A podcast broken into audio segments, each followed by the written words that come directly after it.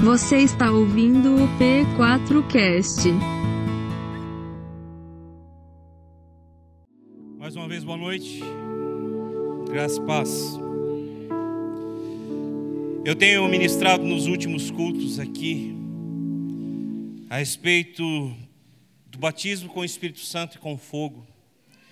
Tenho falado muito sobre esse tema. E até tenho repetido. Talvez uma frase resuma toda a necessidade que eu tenho de repetir esse tema. E a frase é: Não existe vida cristã sem o Espírito Santo. Você pode repetir isso? Não existe vida cristã sem o Espírito Santo. Guarda bem isso que você repetiu aí no seu coração. Porque quando Deus ele incumbe alguém de falar sobre a sua palavra, e ele traz sobre esse alguém um fardo de repetir e insistir, é porque Deus quer falar muito profundamente com a igreja dele. E viver uma vida cristã com o Espírito Santo, eu não diria que é fundamental, mas eu diria que é de fato a única maneira de ser cristão como a própria frase diz. Não existe vida cristã sem você ter um relacionamento com o Espírito Santo. Não existe. Talvez uma outra frase que evidencia de uma maneira muito forte essa necessidade da vida com o Espírito Santo é a frase do pastor Francis Chan, escrita no seu livro Deus Esquecido. E ele diz assim: Se eu fosse Satanás, e o meu objetivo fosse frustrar os propósitos de Deus e o seu reino, uma das minhas principais estratégias seria levar os frequentadores de igreja a ignorar o Espírito Santo. Tanto uma quanto a outra frase, eu já proferi várias e várias vezes aqui nesta igreja. Aqui, através deste mesmo púlpito, neste mesmo altar. E como eu disse, quando Deus ele nos pede e nos incumbe de repetir o ensino, é porque tem algo que de fato ele deseja. Ele deseja ministrar, ele deseja apontar. Eu fico me perguntando muitas vezes, diante da vivência pastoral, se nós não estamos vivendo um tempo profetizado pelo apóstolo Paulo ao seu filho na fé, Timóteo. E eu creio que esse tempo profético está escrito aí em 2 de Timóteo, capítulo 4, verso 1 ao verso 5, eu gostaria que você lesse. A vivência pastoral, a vivência dos aconselhamentos, a vivência do dia a dia, a vivência de visitas, conversas, reuniões, mostra que é bem possível que esse tempo seja hoje. Segunda carta do apóstolo Paulo a Timóteo, capítulo 4, verso 1 ao verso 5. Na presença de Deus e de Cristo Jesus, que há de julgar os vivos e os mortos, por sua manifestação e por seu reino, eu o exorto solenemente, pregue a palavra, esteja preparado a tempo e fora de tempo. Repreenda, corrija, exorte com toda paciência e doutrina, pois virá o tempo em que não suportarão a sã doutrina. Ao contrário, sentindo coceira nos ouvidos, juntarão mestres para si mesmos, segundo os seus próprios desejos. Eles se recusarão a dar a voz à verdade voltando-se aos mitos. Você, porém, seja moderado em tudo, suporte os sofrimentos, faça a obra de um evangelista, cumpra plenamente o seu ministério. Quando eu leio esse texto, e é por isso que eu o chamo de profético, eu vejo uma revelação de Paulo seu filho na fé, um pastor. Haverá um tempo em que as pessoas, primeiramente, não suportarão a sã doutrina. A sã doutrina é o Evangelho. A sã doutrina é a palavra de Deus, a revelação de Jesus Cristo, nosso Senhor. Não suportarão. A segunda atitude das pessoas é que elas juntariam mestres para si mesmos, segundo as suas cobiças, seus desejos, suas paixões. Por não suportar a sã doutrina, o evangelho, o que nós temos visto é que o púlpito tem sido contaminado por doutrinas que engrandecem ao coração do ser humano, por palavras que engrandecem o coração humano, onde o antropocentrismo, ou seja, o homem, passa a ser o centro de tudo, e não o cristocentrismo, ou seja, Cristo como centro de tudo. É a palavra mais falada na grande parte dos púlpitos. Segundo os desejos do nosso coração, e os desejos do nosso coração para esse tempo, o desejo do coração das pessoas para esse tempo, é prosperidade, é cura física, emocional, é riqueza. Segundo as paixões, nós juntamos mestres para nós mesmos. Terceiro, eles vão se recusar a dar ouvido à verdade e vão se entregar às fábulas. A verdade do Evangelho, ela precisa ser pregada. Doa a quem doer, custe o que custar. O Evangelho não é para agradar as pessoas, mas para confrontar o pecado, e não o ser humano pecador. O Evangelho precisa ser algo que não massageia os nossos corações, mas que quebranta os nossos corações. Porque nós não precisamos ser massageados, nós precisamos ser quebrantados. Porque Deus não resiste a um coração quebrantado. Diante da vivência pastoral, o que eu vejo é que talvez esse tempo seja muito presente na vida da igreja contemporânea. Talvez foi presente na vida da igreja que Timóteo pastoreou. Talvez, e é bem verdade porque os evangelhos mostram isso, era presente na própria vida e ministério de Jesus Cristo, nosso Senhor. Agora, uma coisa é certa: Paulo não parou de escrever quando ele falou sobre esse tempo, onde as pessoas não suportariam a sã doutrina, onde elas juntariam mestres para si mesmos segundo as suas próprias paixões, aonde elas não queriam, não iriam querer ouvir a verdade, mas voltariam-se às fábulas. Paulo falou: pregue a palavra, insista. Quer oportuno ou não, ou seja, quer as pessoas queiram ouvir ou não queiram. Corrija, repreenda, exorte, com toda paciência e doutrina. Hoje, mais uma vez, entendendo esse tempo, eu venho cumprir diante da igreja a minha vocação e o meu chamado. Eu venho pregar para você. Eu venho exortar você solenemente. E eu venho insistir com você. Volte-se às verdades do Evangelho. Volte-se àquilo que de fato importa para esse tempo. Sua paz não está no dinheiro. Sua segurança não está nas mãos das autoridades que devem prover segurança. segurança. A sua provisão não está na mão dos banqueiros, dos amigos. O Senhor é tudo o que precisamos. Ele é Jeová Rafá, o Deus que é a cura. Ele é Jeová Jirê, o Deus de toda a provisão. Ele é Jeová Shalom, o Senhor a nossa paz.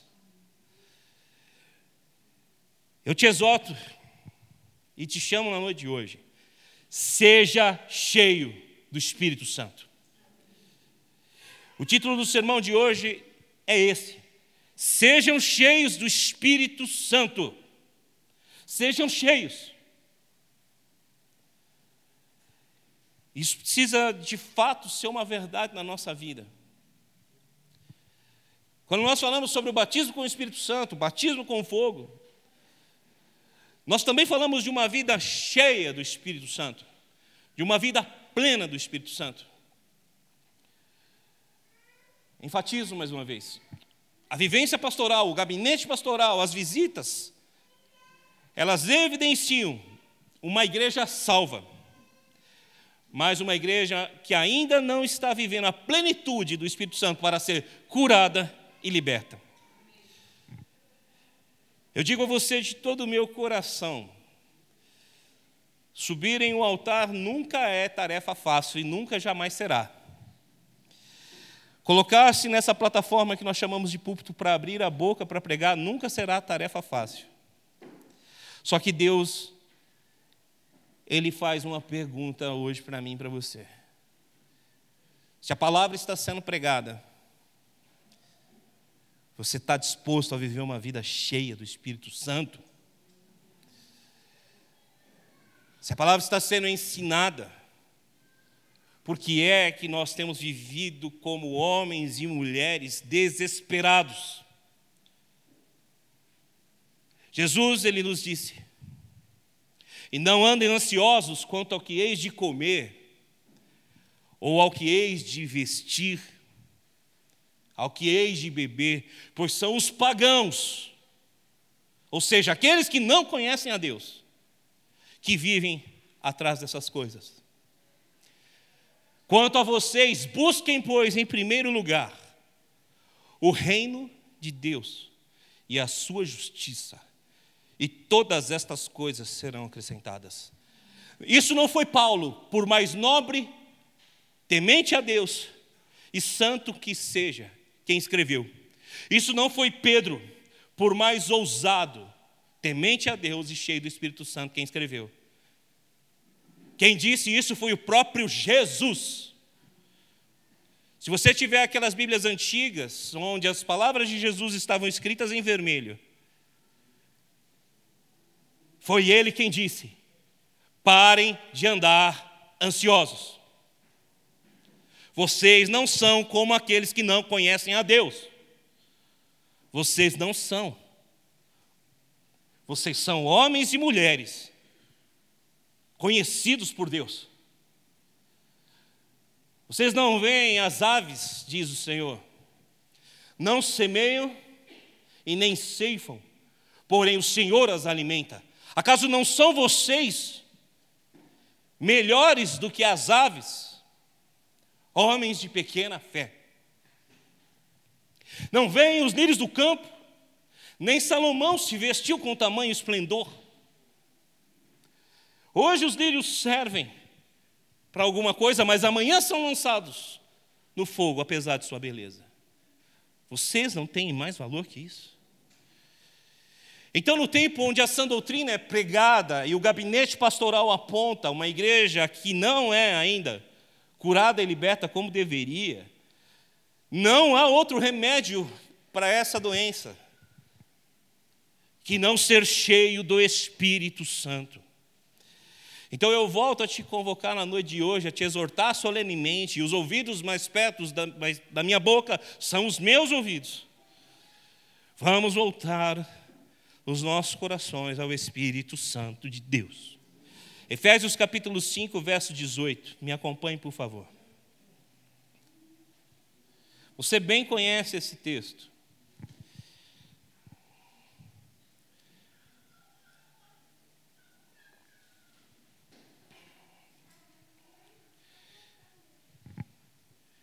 Efésios 5,18: Não se embriague com o vinho, que leva à libertinagem, mas deixem-se se encher pelo Espírito Amém?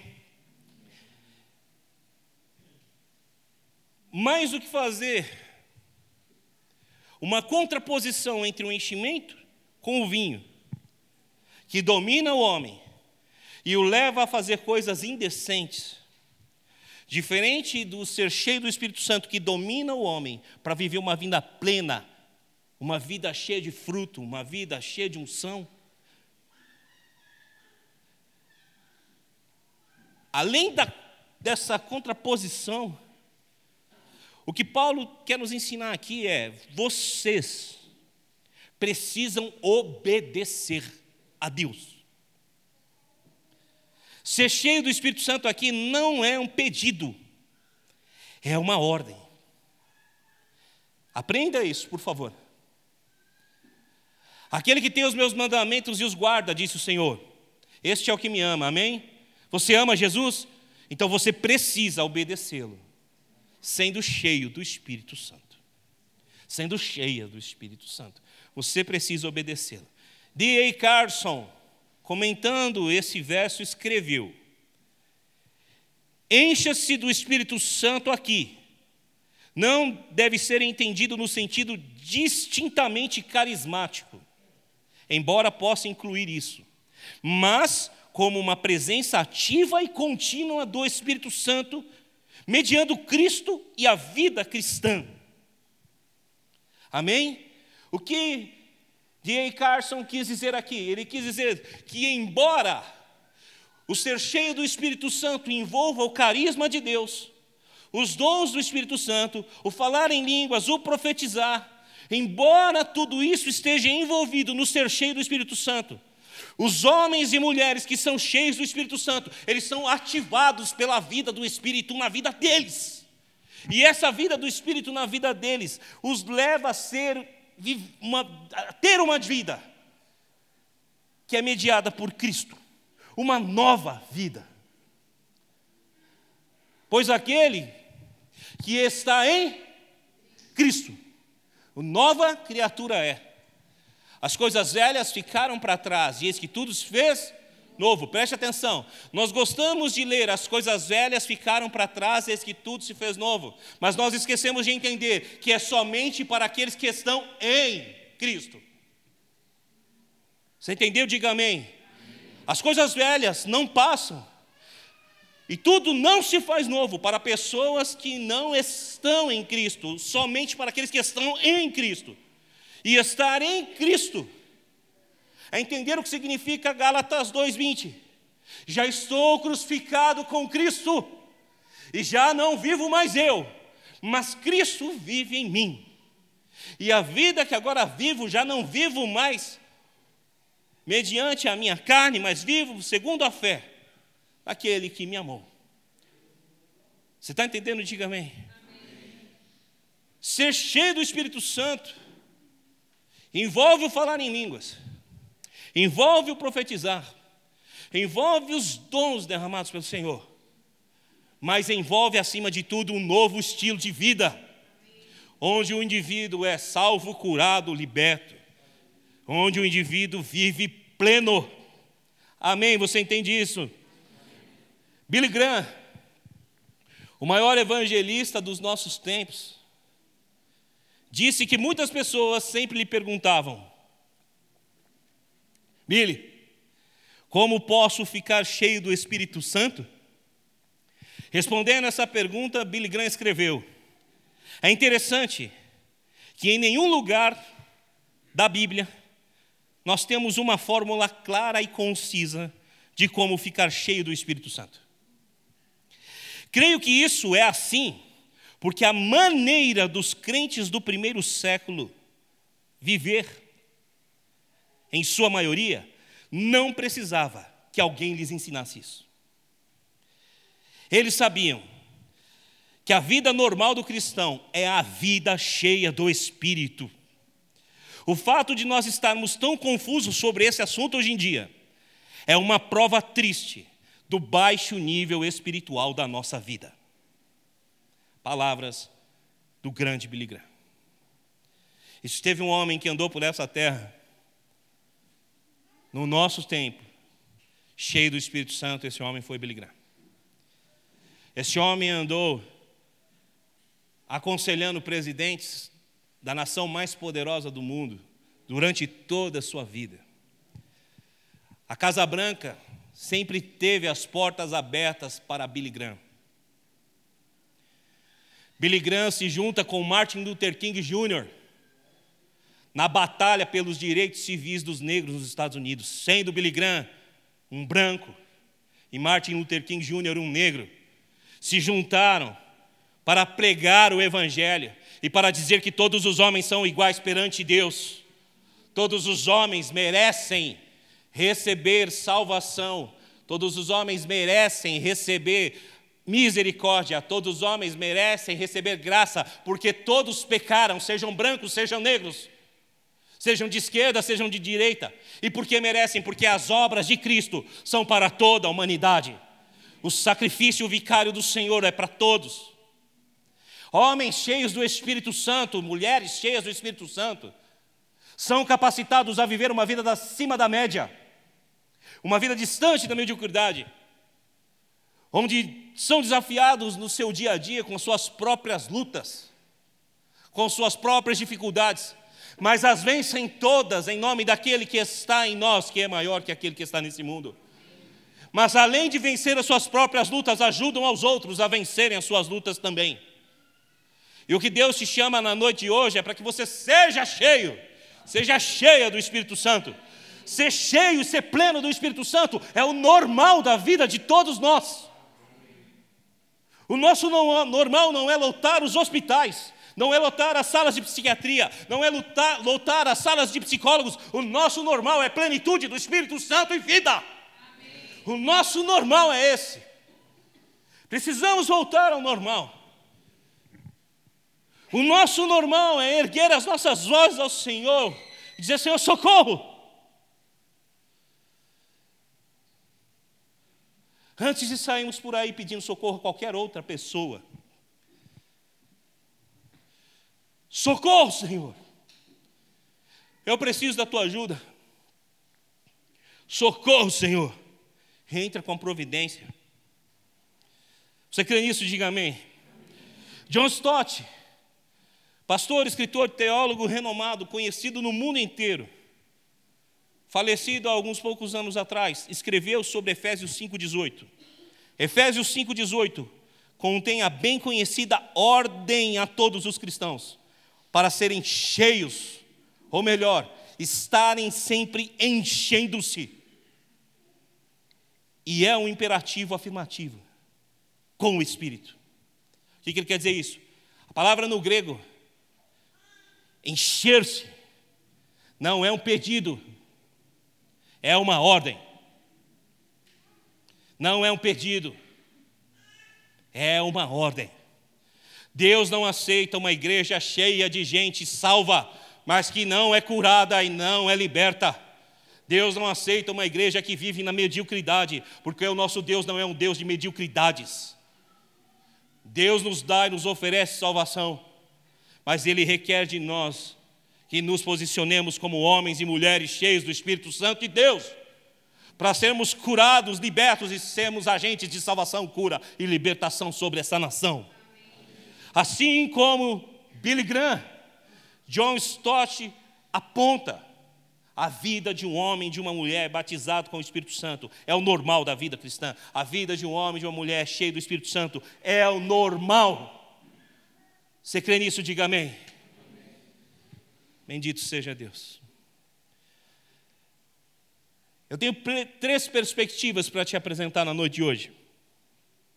Essas três perspectivas estão baseadas no livro Batismo e Plenitude com o Espírito Santo, do mesmo pastor que eu já citei aqui, John Stott.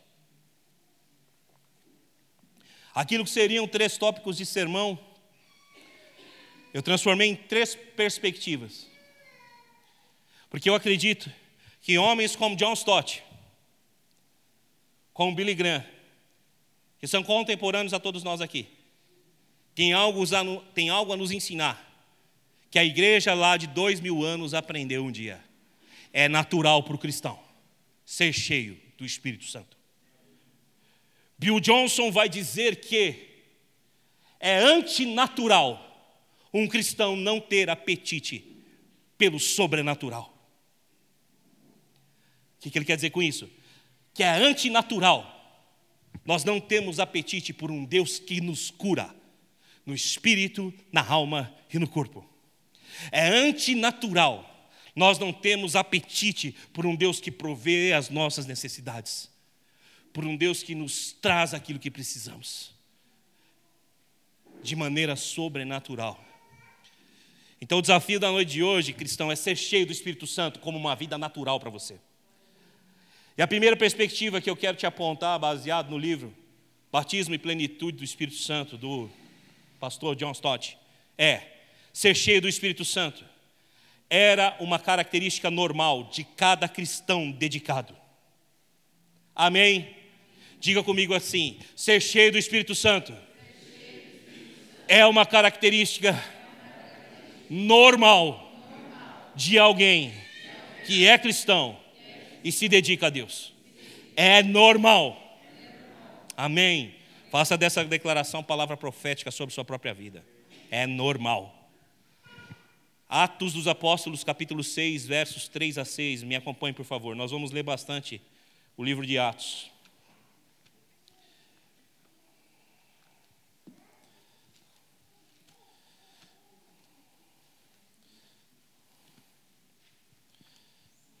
Atos 6,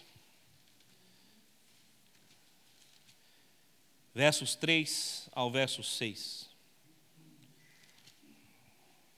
Amém. Está comigo? Atos dos Apóstolos, capítulo 6, verso de número 3 ao verso de número 6. Irmãos, escolham entre vocês sete homens, de bom testemunho, cheios do Espírito e de sabedoria. Passaremos a eles essa tarefa e nos dedicaremos à oração e ao ministério. Amém. Verso número 5. Tal proposta agradou a todos, então escolheram Estevão, homem cheio de fé e do Espírito Santo. Além de Filipe, Prócoro, Nicanor, Timão, Parmenas e Nicolau, um convertido ao judaísmo proveniente de Antioquia. Apresentaram esses homens aos apóstolos, os quais oraram e lhes impuseram as mãos. É tão normal, tão normal, a vida de alguém cheio do Espírito Santo, que até para servir as mesas, e é para isso que eles estavam sendo levantados aqui, os homens e mulheres eram cheios do Espírito Santo. Os apóstolos estavam cuidando das pessoas. E à medida que o grupo dos primeiros cristãos cresciam, o tempo dele, o tempo deles ia diminuindo. E eles disseram: "Vamos levantar homens cheios do Espírito Santo para servir as mesas". Paulo apóstolo vai dizer assim: "Quer vocês comam, quer vocês bebam, façam todas as coisas para a glória de Deus. Um homem e uma mulher cheio do Espírito Santo vive uma vida natural e comum, porque ser cheio é comum, é normal, é de Deus para a nossa vida. Nós somos a habitação do Espírito Santo. Quer servindo mesas, quer pregando a palavra, quer na portaria, quer atendendo um balcão na sua empresa, quer fazendo os negócios internacionais e nacionais, você é cheio do Espírito Santo e tudo que você fizer tem que transbordar glória para Deus. Essa é a vida normal de cada um de nós. Essa é a vida normal de cada um de nós. E essa é a vida que você deve desejar ter. E eu espero que, em nome de Jesus, quando eu terminar a terceira perspectiva de hoje, você entenda definitivamente o que significa que aqui dentro somos todos ministros e para fora daqui somos todos missionários. Somos ministros cheios do Espírito Santo e missionários cheios do Espírito Santo quando saímos dessas portas para fora. Você entende isso? Diga amém. Um outro exemplo é a vida de Barnabé. Atos dos Apóstolos, capítulo 11, versos de número 22 a 26. Está me acompanhando? Diga amém. amém. Glória a Deus.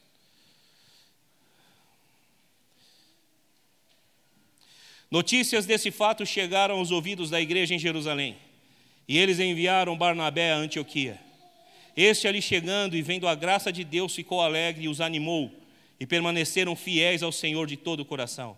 Ele era um homem cheio do Espírito Santo e de fé, e muitas pessoas foram acrescentadas ao Senhor. Então Barnabé foi a Tarso, procurou Saulo, e quando o encontrou, levou a Antioquia. Assim, durante a noite, durante um dia inteiro, Barnabé e Saulo se reuniram com a igreja e ensinaram a muitos, a muitos. Em Antioquia, os discípulos foram chamados pela primeira vez cristãos. Amém. A vida de Barnabé, cheia do Espírito Santo. Era comum, era natural, só que aonde ele entrava havia mudança de estado.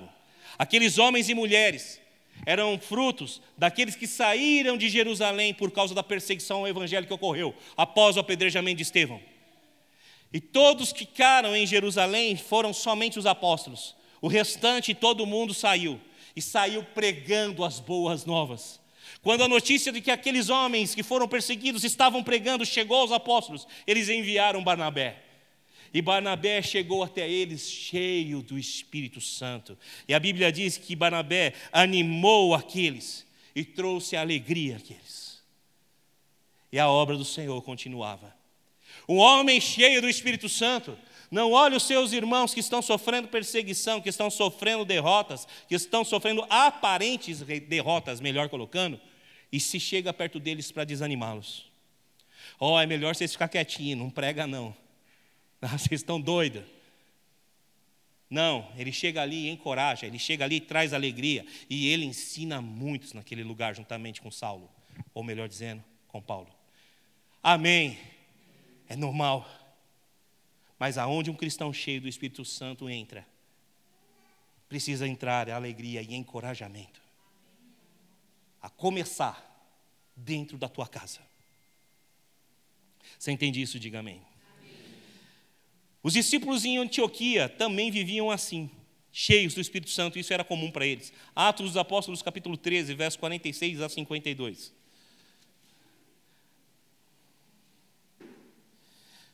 Amém? Vamos lá. Então Paulo e Barnabé lhes responderam corajosamente: era necessário anunciar primeiro a vocês a palavra de Deus, uma vez que a rejeitaram, que a rejeitam e não se julgam dignos da vida eterna. Agora nos voltemos para os gentios, pois assim o Senhor nos ordenou. Eu fiz de você luz para os gentios, para que você leve salvação à terra. Verso 48. Ouvindo isso, os gentios alegraram-se e bendizeram a palavra do Senhor, e creram todos os que haviam sido designados para a vida eterna. Verso 49: A palavra do Senhor se espalhava por toda a região, mas os judeus incitaram mulheres piedosas de elevada posição e os principais da cidade, e provocando perseguição contra Paulo e Barnabé, os expulsaram do seu território. Estes sacudiram os pós dos seus pés em protesto contra eles e foram para Icônio. Os discípulos continuavam cheios de alegria e do Espírito Santo. Aqueles dois homens que chegaram para pregar, cheios do Espírito Santo, trouxeram coragem e alegria. Eles foram perseguidos por conta disso. E aqueles discípulos permaneceram agora sozinhos. E como eles estavam?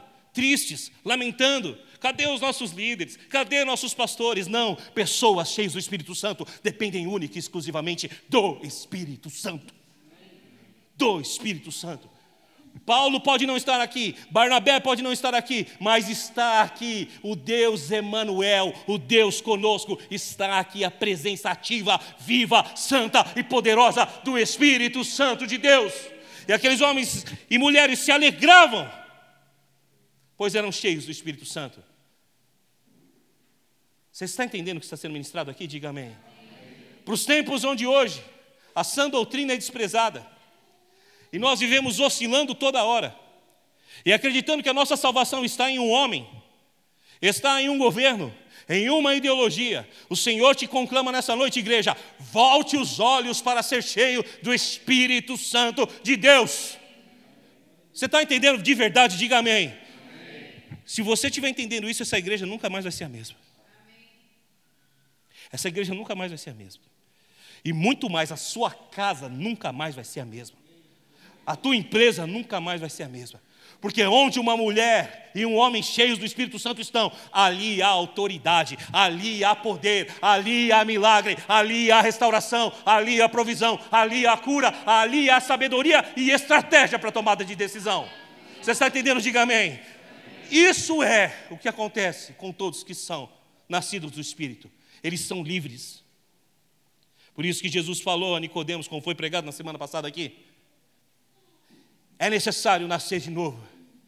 Quem não nascer da água e do Espírito, esse não pode ver ou entrar no reino de Deus. Porque todo aquele que nasce do Espírito é como o vento, porque o vento sopra e vai para onde quer. Ninguém sabe de onde vem e nem para onde vai. Assim são todos aqueles nascidos do Espírito. Você é livre. Você é livre. E você precisa entender isso. E viver toda a sorte de bênção na tua vida. Paremos todos nós pelo amor de Deus, de sermos guiados por circunstâncias, de sermos guiados por situações. Ah, pastor, mas está tudo muito difícil. Ah, pastor, mas está tudo muito desafiador, esse governo. Ah, esse país. Ah, essa nação. Filipenses 4, 11 a 13. Escrito por um homem cheio do Espírito Santo. Eu aprendi o segredo de viver contente em toda e qualquer situação.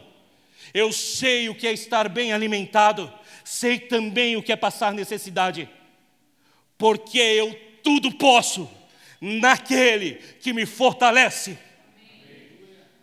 Tudo posso naquele que me fortalece. Uma igreja cheia do Espírito Santo não é paralisada pela falta de dinheiro não é paralisada pela falta de voluntários, não é paralisada pela falta de um pastor, porque aonde o Espírito Santo está, há provisão de tudo, de tudo. Sua família, sua empresa, essa igreja, o seu trabalho já tem tudo o que precisa. Já tem tudo o que precisa. E a pergunta é: vai continuar desanimado? Ou vai dizer, eu posso todas as coisas naquele que me fortalece? Faz bastante tempo que eu não dou uma pancada dessa no púlpito. Mas agora a retórica pediu. Atenta, irmão.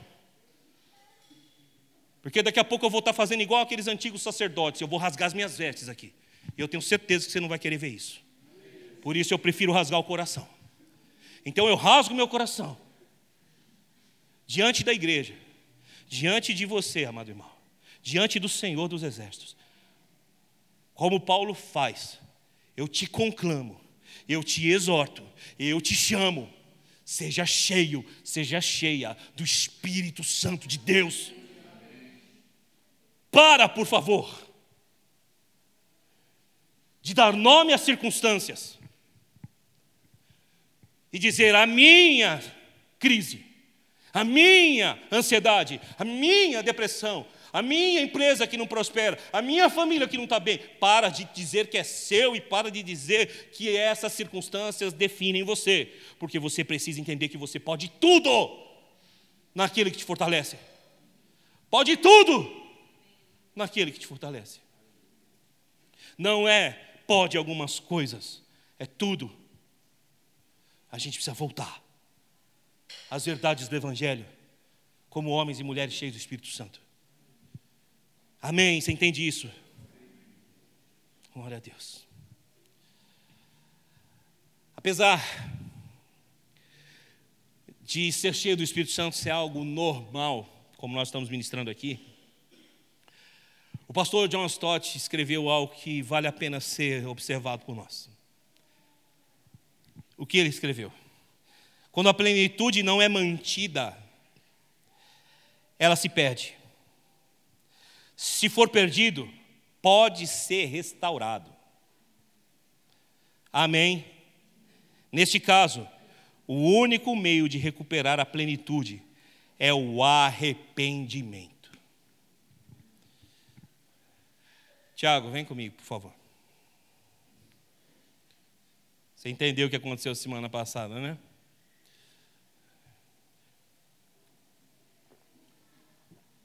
Eu vou te explicar o que aconteceu na semana passada que o Tiago entendeu.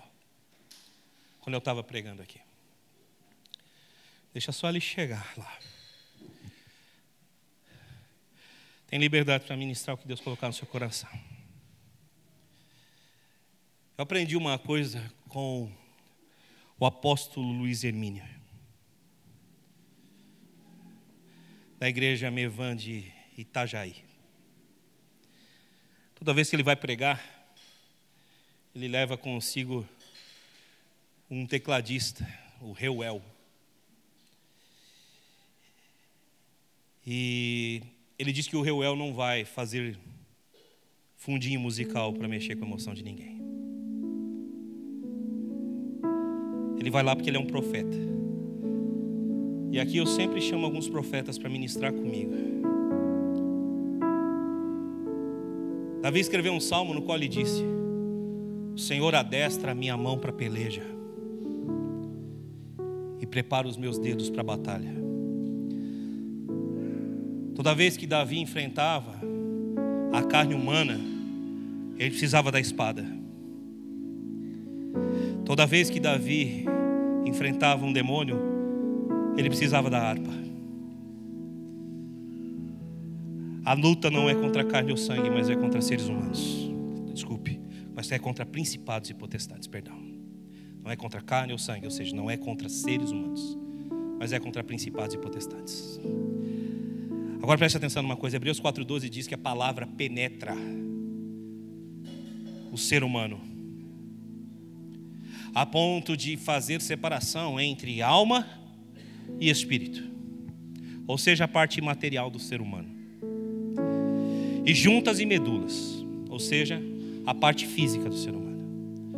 Eu estou com a palavra aqui, e eu estou batalhando no mundo espiritual agora, para que essa espada penetre profundamente dentro de você. Que ela toque no teu corpo e você seja curado. Que ela toque nas tuas juntas e medulas e você seja curada. Em nome de Jesus. Para que ela entre profundamente nas sinapses do teu cérebro e te dê uma nova experiência, uma nova mentalidade, uma perspectiva neurológica curada longe de vícios, de padrões repetitivos, de palavras negativas sobre si mesmo, sobre sua vida, sobre sua família. Eu pego a espada, que é a palavra, para penetrar profundamente dentro de você, para tocar a parte imaterial do teu ser, tua alma, teu espírito. E o ministro vem comigo para me ajudar no mundo espiritual a repreender a ave que vem roubar a boa semente, que Jesus disse que é o diabo. Está entendendo? Diga amém. Coisa. Ali nos fundos da igreja a gente tem um espaço reservado para as mamães e papais com as crianças. E elas ficam ali nos fundos porque é mais perto do berçário. Porque é mais pertinho ali para a mãe poder fazer uma mamadeirinha ali da cozinha da igreja, trocar uma fralda. E as crianças têm liberdade de participar do culto. Os pais, obviamente, dentro daquilo que podem, sempre cooperam, estabelecendo os limites. Mas eu preciso te dizer uma coisa.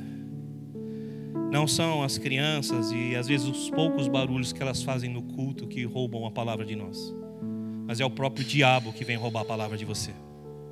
Você está entendendo? Diga amém.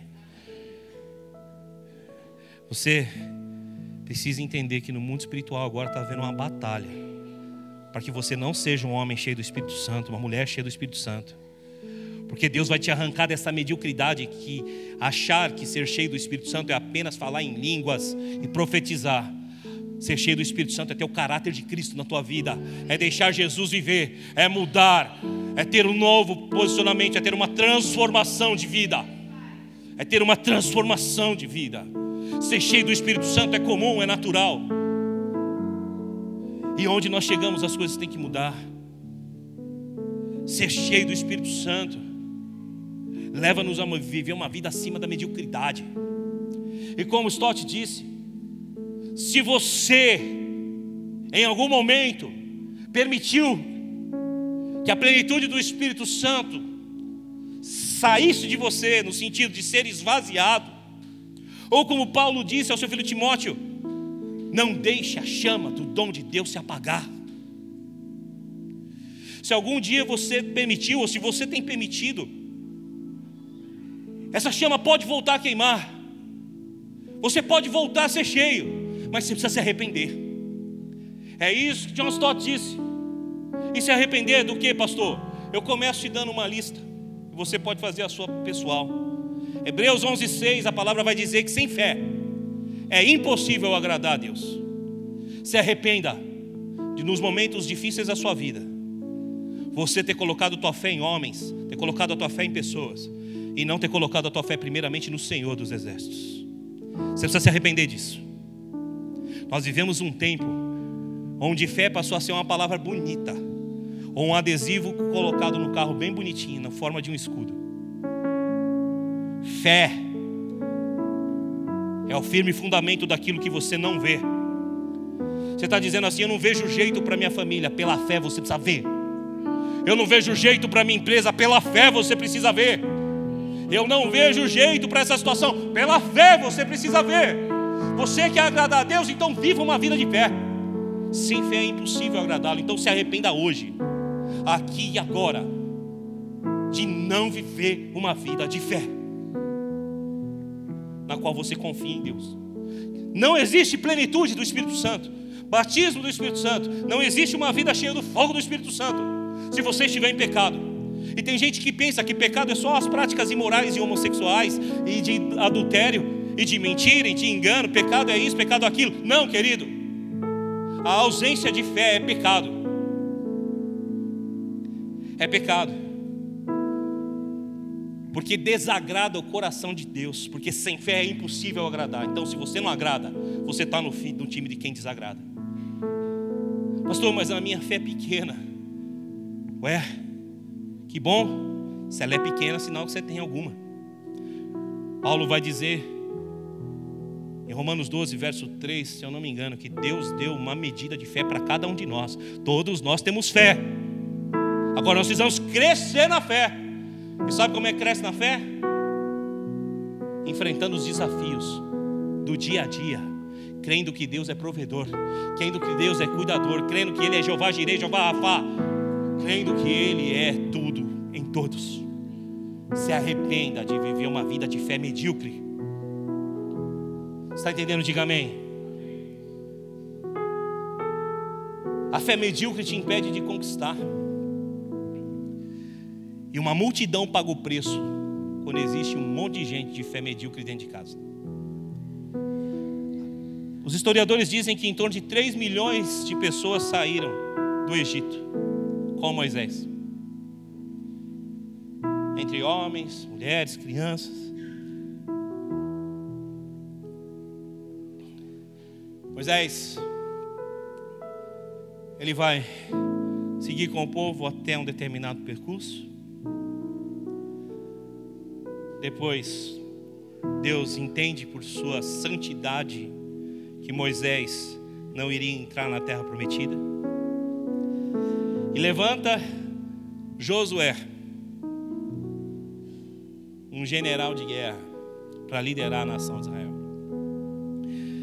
Deus diz para Josué: Josué, seja forte e corajoso.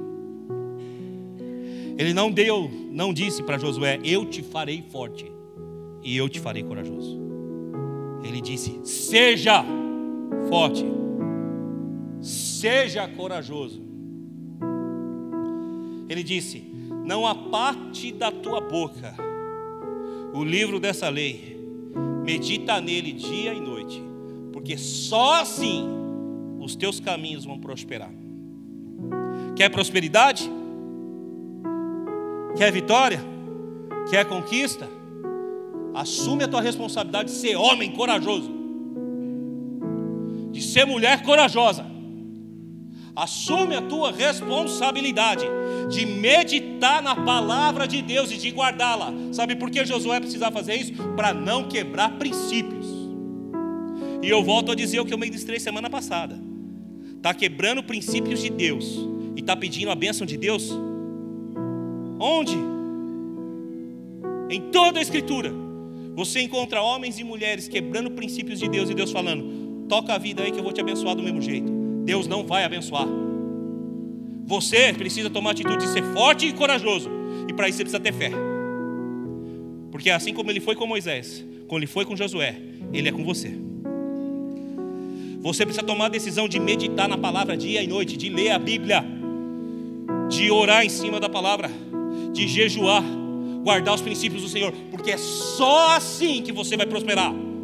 Não é seguindo o caminho dos coachings, por mais que sejam bons caminhos muitas vezes. Não é seguindo os caminhos dos gurus da última época.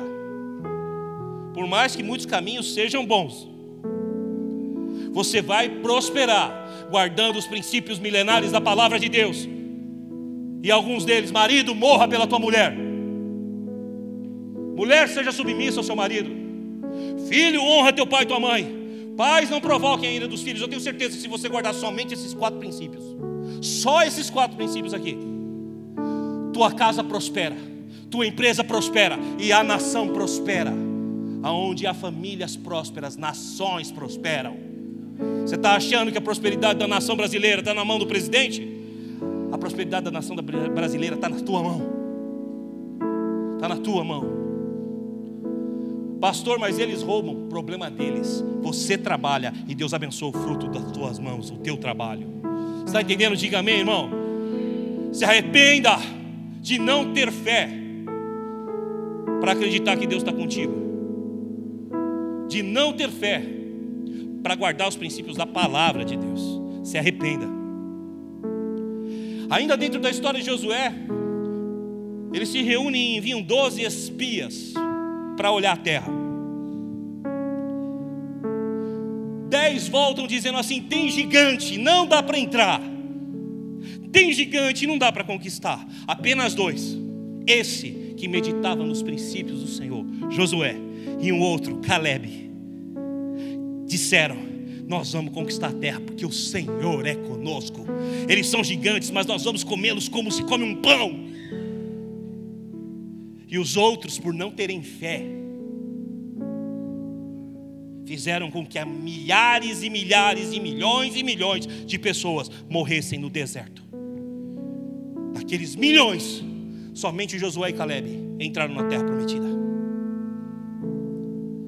Às vezes você diz assim: se eu soubesse que ia ser assim, eu não tinha feito. Se Israel soubesse que ia ter gigante na terra, eles não tinham nem saído do Egito. Se Israel soubesse que ia ter gigante na terra, eles não tinham nem parado para pensar. Pastor Luciano Subirá tem uma pregação chamada Gigantes dos quais não me falaram. Te aconselho a assistir, a ouvir ser ministrado. Porque você precisa vencer os gigantes todo dia com fé em Deus. Você está entendendo? Diga amém. Você precisa se apossar de fé para vencer gigante. Amém. Se arrependa da sua falta de fé. E comece a crescer na fé. Segunda coisa que eu queria te chamar: se arrependa de ter medo se arrependa do medo. Esse texto eu quero que você abra, segunda carta de Paulo a Timóteo, segunda Timóteo novamente, capítulo 1, verso 6 ao verso 7. Vou começar a ler para eu poder acelerar o sermão. Amém? Se puder, você me acompanha, senão você anota, depois você confere a referência. Enquanto você abre, eu te espero nesse texto. 2 Timóteo, capítulo 1, verso 6 ao verso 7. Por essa razão, torno a lembrar-lhe que mantenha viva a chama do dom de Deus que está em você mediante a imposição das minhas mãos. Pois Deus não nos deu o espírito do medo, mas de poder, de amor e de equilíbrio. Por que você tem medo? Por um motivo. Você não está vivendo pleno do, do Espírito Santo. Você não está vivendo cheio do Espírito Santo. Por isso que você tem medo. É isso que Paulo está falando para Timóteo.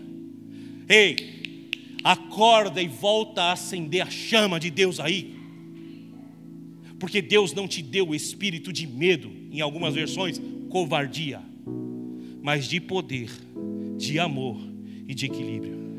Deus não te chama à irracionalidade, Deus não te chama à alienação, mas Deus te chama a abandonar o espírito do medo nessa noite. E você só vai abandonar esse espírito se você se arrepender.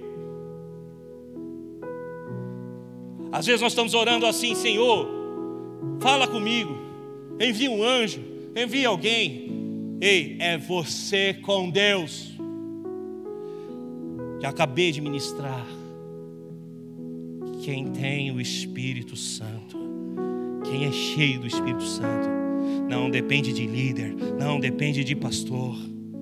Ele lê a Escritura, o Salmo de número 23, por exemplo, e o que ele lê lá, ainda que eu ande pelo vale da sombra e da morte, eu não temerei mal algum, pois o Senhor está comigo.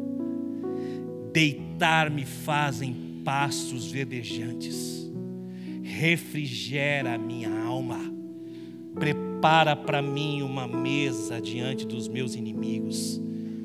Eu sei que a bondade e a misericórdia de Deus me acompanharão todos os dias da minha vida. Um homem de Deus, ele lê essas palavras, ele fala assim: peraí, eu estou no vale da sombra da morte, o Senhor está comigo. Eu preciso de refrigério, Ele vai me dar. Eu tenho inimigos que se levantam contra mim, Ele vai preparar a mesa e os inimigos verão o transbordo que Ele vai fazer em mim. Eu não sei se eu tomo uma decisão, mas eu sei que a bondade e a misericórdia dele me acompanham. Amado irmão, Quando eu tinha 32 anos de idade, Deus pediu a minha carreira.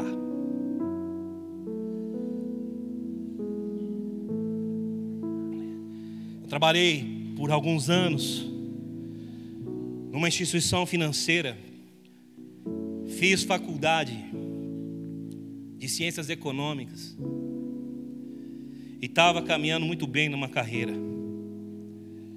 Queria continuar nela.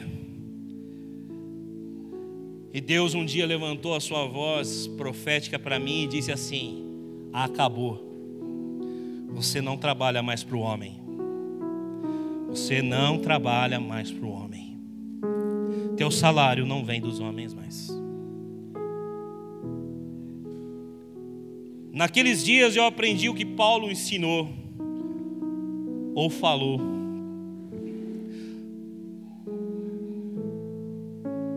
Terrível coisa é cair nas mãos do Deus vivo. Dura coisa é, foi o que Paulo ouviu, recalcitar-se contra os aguilhões de Deus, mexer-se quando Deus te pega. Ah, como dói.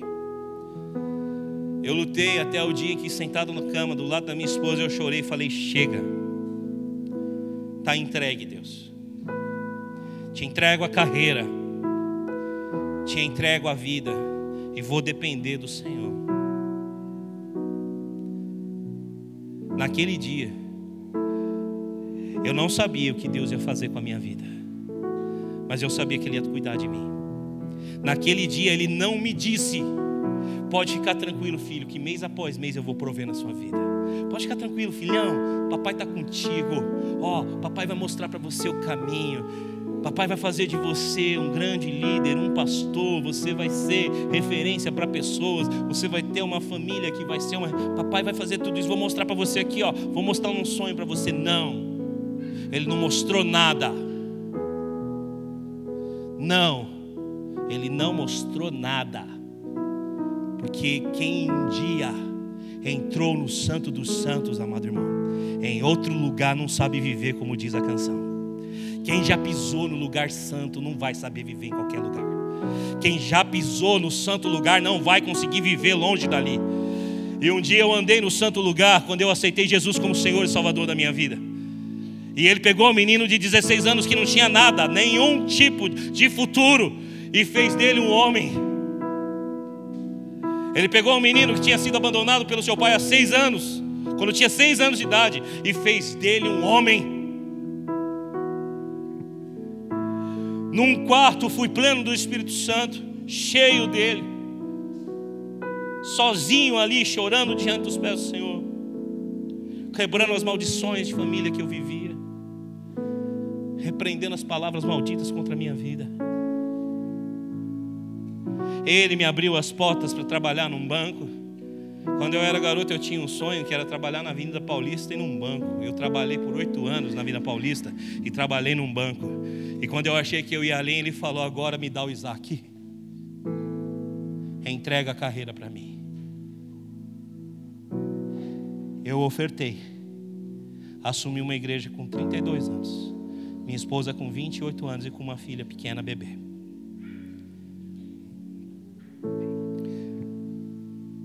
E ele não me mostrou mais nada. Mas até hoje, pouco mais de 13 anos, a bondade e a misericórdia de Deus me acompanham todos os dias da minha vida. Todos os dias da minha vida.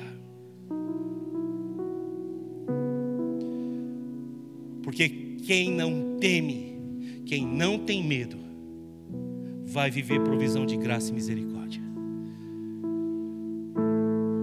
Está entendendo? Diga amém. Se arrependa de ficar sentindo medo, tendo um Deus tão poderoso perto de você. Pastor, é pecado então ter medo? É isso que você está dizendo? Não, eu estou dizendo que você tem que se arrepender, que esse medo te paralisa, para você não viver tudo que Deus tem para você.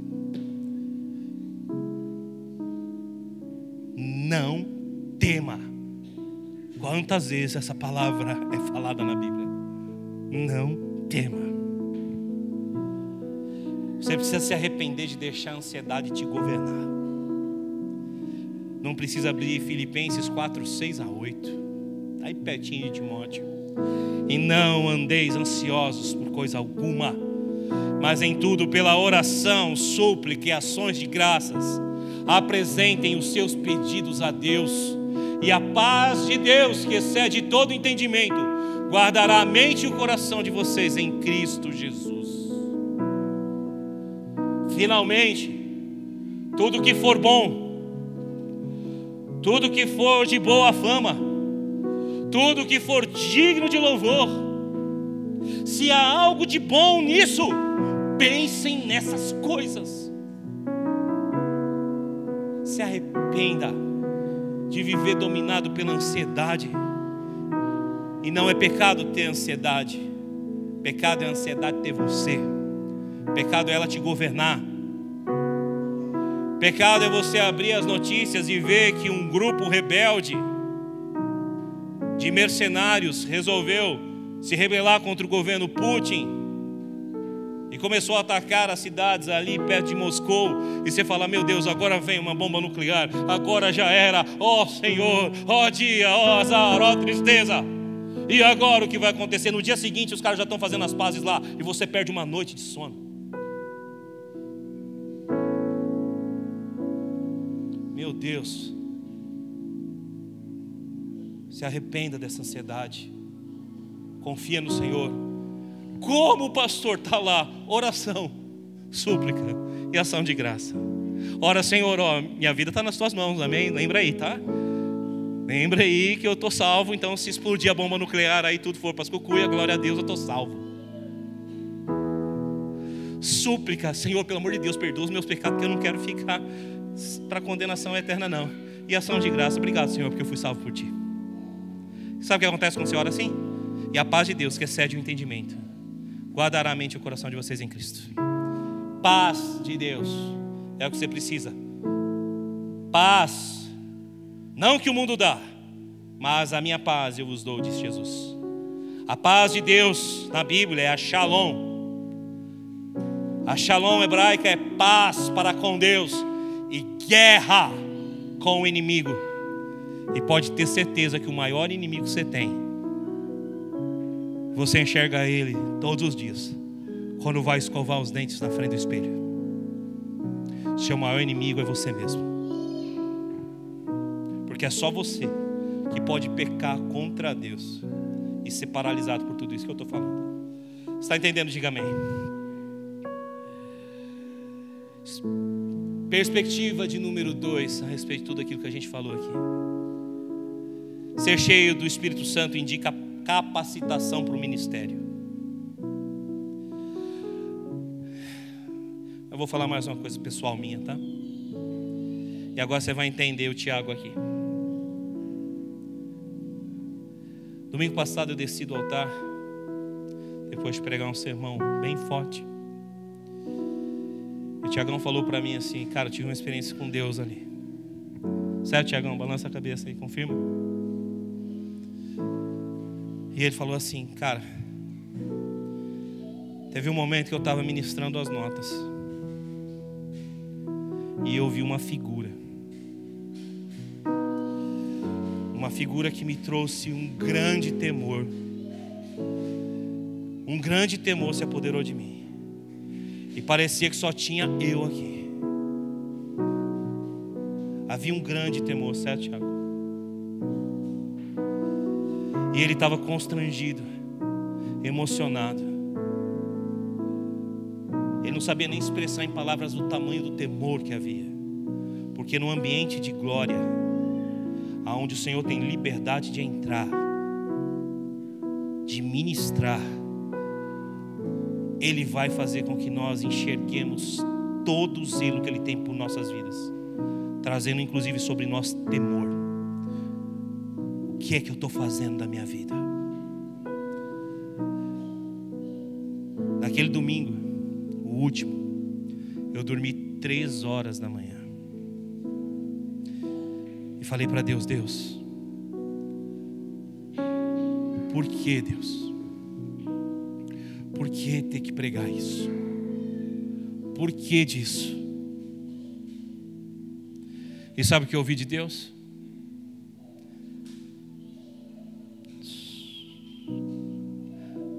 Aquietai-vos e sabei que eu sou Deus.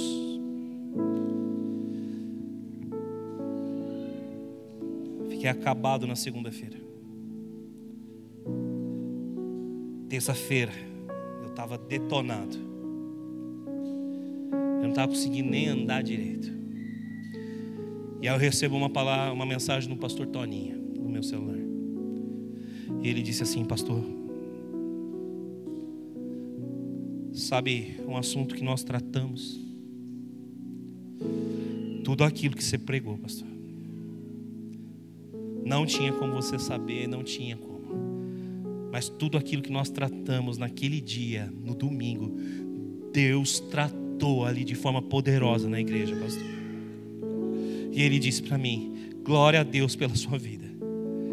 No momento que eu ouvi as últimas palavras dele, eu fui para o chão, dobrei o joelho e chorei.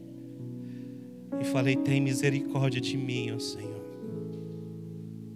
Tem misericórdia de mim.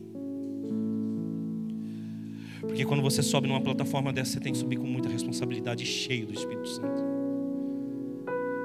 Hoje pela manhã eu falei para Deus: Deus, o que o Senhor quer falar com esse povo? Deus, eu preciso de férias. Eu preciso de passos verdejantes. Eu preciso de uma fonte de água para me refrescar. Eu não quero pregar. Deus, o que o Senhor quer falar comigo? Eu tenho um devocional diário.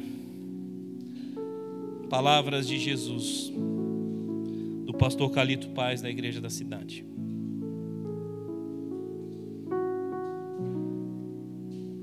E à medida que Deus foi me dando o tópico do sermão, falei, eu preciso ler o meu devocional. Estavam escritas as seguintes palavras no meu devocional. O devocional é por dia, tá? Se você acredita em coincidência, essa foi uma grande. O devocional do dia 26, 20, hoje é 25, 25 do 6 de 2023. O batismo no Espírito deve acontecer como uma experiência de separação e como um selo. Marcar o início do nosso ministério profético e apostólico com Cristo. Não tente fazer nada sem a capacitação do Espírito. Será cansativo, frustrante e infrutífero. Quando eu li isso, eu falei, Deus, obrigado, porque o Senhor ouve a minha oração. Ele disse exatamente as palavras que eu disse essa semana a ele. Senhor, está cansativo. Senhor, está frustrante. Senhor, está difícil.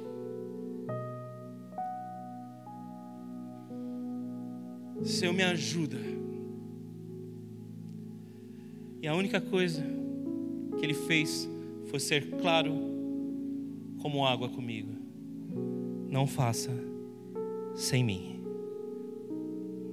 porque vai ser cansativo, vai ser frustrante, vai ser infrutífero. Mas se fizer comigo, você já sabe o resultado. O que eu preguei no domingo, na terça-feira eu recebi o resultado da voz do pastor Toninho numa mensagem. Eu fui dormir dizendo para Deus: ai de mim que sou homem de lábios impuros e habito no meio de um povo de impuros lábios. Me ajuda. E hoje eu recebi o tição no fogo, no, nos lábios, como recebeu o profeta Isaías. Abre a boca e fala: Sou eu que estou mandando. Eu quero que você entenda isso.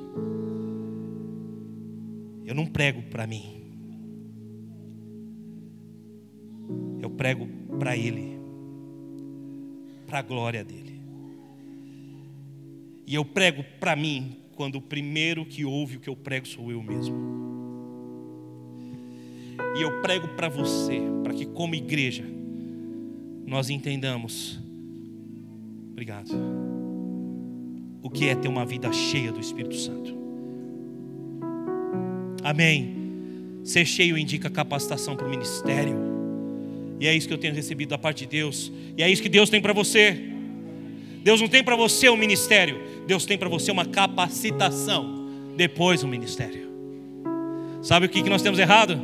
Primeiro nós buscamos o ministério. Depois a capacitação. Na noite de hoje, Deus diz: Eu estou te capacitando.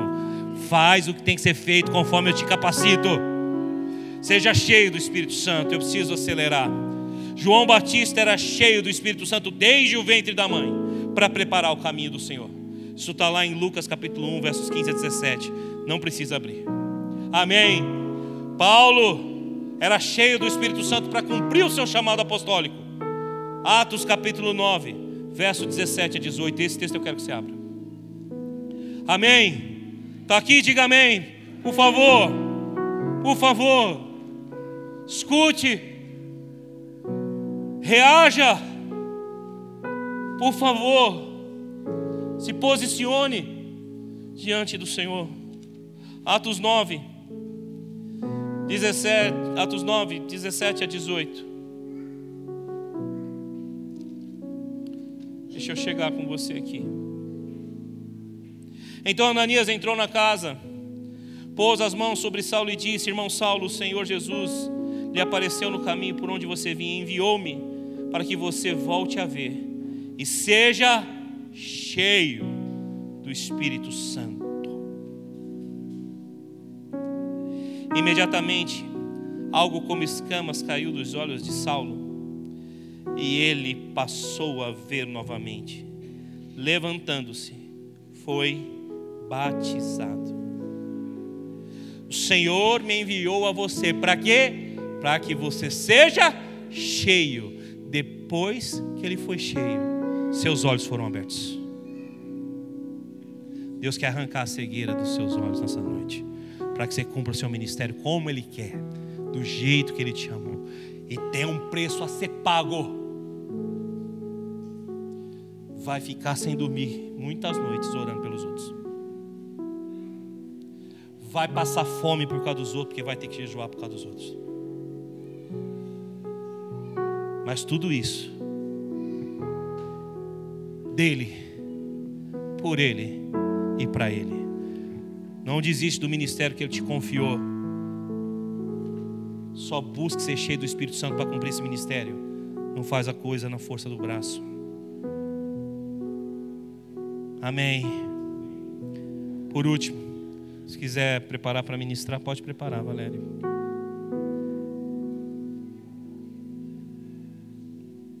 Ser cheio indica a capacitação para uma tarefa ou situação específica. Amém. Ser cheio não é só para o momento. Ser cheio não é só para o ministério. Ser cheio para uma tarefa e situação específica.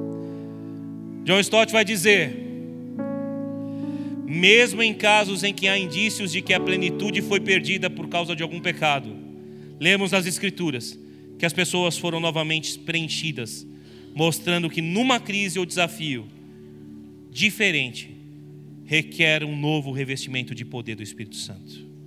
Amém. Você crê nisso?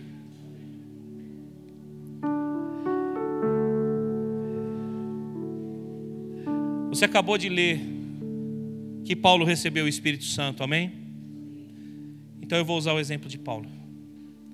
Atos dos Apóstolos, capítulo 13, versos 4 a 12.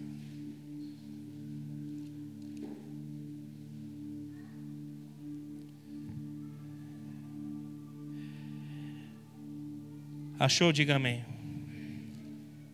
Atos 13, verso 4 a 12. Enviados pelo Espírito Santo, desceram a Seleucia e dali navegaram para Chipre. Chegando em Salamina, proclamaram a palavra de Deus nas sinagogas judaicas. João estava com eles como auxiliar. Viajaram por toda a ilha até que chegaram a Pafos. Ali encontraram um judeu chamado Bar Jesus, que praticava magia e era falso profeta. Ele era assessor do procônsul Sérgio Paulo.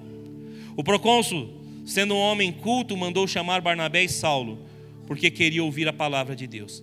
Mas Elimas, o mágico, esse é o significado do seu nome, opôs-se a eles e tentava desviar da fé o procônsul. Então Saulo, também chamado Paulo, cheio do Espírito Santo, olhou firmemente para Elimas e disse: Filho do diabo, inimigo de tudo que é justo, você está cheio de toda espécie de engano e maldade. Quando é que vai parar de perverter os retos caminhos do Senhor? Saiba agora que a mão do Senhor está contra você, e você ficará cego e incapaz de ver a luz do sol durante algum tempo. Imediatamente vieram sobre ele névoas escuras, e ele tateando procurava quem o guiasse pela mão. O procônsul, vendo o que havia acontecido, creu, profundamente impressionado com o ensino do Senhor. Amém. Quando Ananias foi orar por Paulo, Paulo foi cheio do Espírito Santo. Depois de ser cheio, seus olhos foram abertos. E Paulo começou a proclamar o Evangelho. E de repente surge um novo desafio diante dele. Ele vai evangelizar um homem extremamente importante, um procônsul. E um mágico tenta desviar o coração daquele homem da fé. A Bíblia diz que Paulo, cheio do Espírito Santo, começou a repreender começou a declarar as grandezas de Deus e decretou uma sentença de cegueira sobre aquele homem, porque ele estava tentando impedir o evangelho de ser pregado. O procônsul ficou impressionado com aquilo e abriu seu coração para ouvir a mensagem do evangelho. Você está entendendo o que isso quer dizer? Você já foi cheio do Espírito Santo um dia. E você precisa continuar buscando o preenchimento. Amém? Porque isso faz parte do seu ministério, da sua vida. Só que tem um detalhe: surgirão situações, surgirão momentos em que você vai precisar de um novo preenchimento do Espírito. Um novo preenchimento. Deixa eu te fazer uma pergunta. Qual é a situação que tem te intimidado?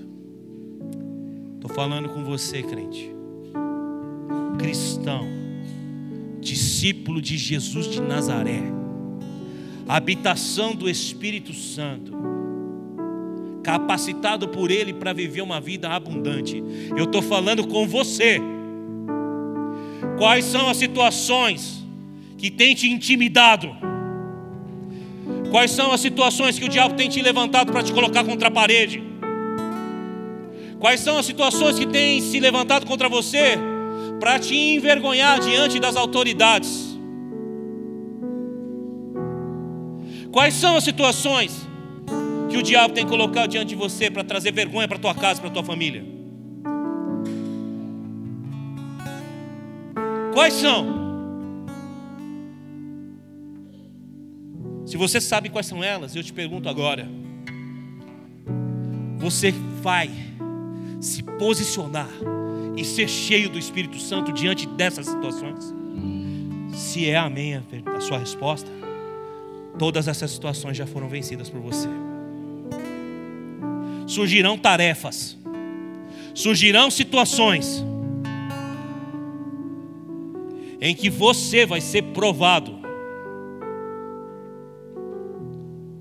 a desistir, a se sentir cabisbaixo e envergonhado mas que você vai precisar lembrar que maior é o que está em você do que aquele que está no mundo. Paulo está diante do procônsul. O mágico surge ali fazendo zombaria, tirando a atenção. Ao invés de Paulo olhar e falar, vamos embora, depois a gente volta outro dia, o clima está pesado, ó, a atmosfera não vai, não tem jeito para pregar o evangelho aqui. Paulo se encheu, foi cheio do Espírito Santo e ordenou que aquele homem fosse subjugado diante de Deus.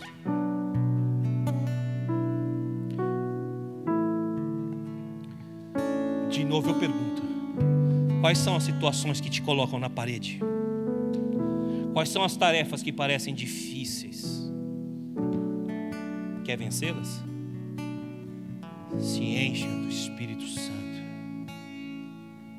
e decrete a vitória do Deus vivo. Deus tem algo novo para você nesses dias. Deus tem algo novo para tua casa esses dias. E esse algo novo que eu estou ministrando aqui é um novo preenchimento do Espírito Santo. Você está entendendo? Diga amém. Em Atos dos Apóstolos, capítulo 2, nós vemos 120 pessoas sentadas em um lugar, aguardando uma promessa de Deus. E sabe o que aconteceu? De repente ouviu-se do céu o som como de um vento impetuoso, o qual encheu toda a casa na qual estavam sentados, e todos foram cheios do Espírito Santo. Lá em Atos 4, você vai encontrar Pedro e João presos, e aqueles homens que foram cheios do Espírito Santo estavam orando por Pedro e João. E sabe o que aconteceu? Pedro e João foram libertos. E quando eles encontraram com aqueles homens que oraram por eles, sabe o que aconteceu? O nome de Deus foi glorificado, tremeu o lugar e todos foram cheios do Espírito Santo. De novo. De novo. Viver algo novo, igreja, implica em ser cheio do Espírito Santo. De novo, e de novo, e de novo, e de novo, porque novas situações vão surgir, novos desafios virão novos animais vão surgir, mas uma nova atitude, uma nova autoridade, uma nova unção, um novo mover, um novo poder, o Espírito Santo tem para você, para cada nova situação difícil que você enfrentar, para cada nova situação, algo novo de Deus. alguns meses atrás, eu falei com a Valéria que nós iríamos ministrar em um dia enquanto eu estivesse pregando sobre o Espírito Santo. E nós iríamos ministrar com dança, em um ato profético, sobre algo que a igreja vai receber. E esse dia é hoje. Nós vamos ministrar agora. E se você de fato deseja viver esse algo novo de Deus, você precisa se posicionar como alguém que quer ser cheio do Espírito Santo. Por favor, se coloque em pé. Esse é o meu primeiro. Para mais informações acesse www.igrejaprojeto4.com.br.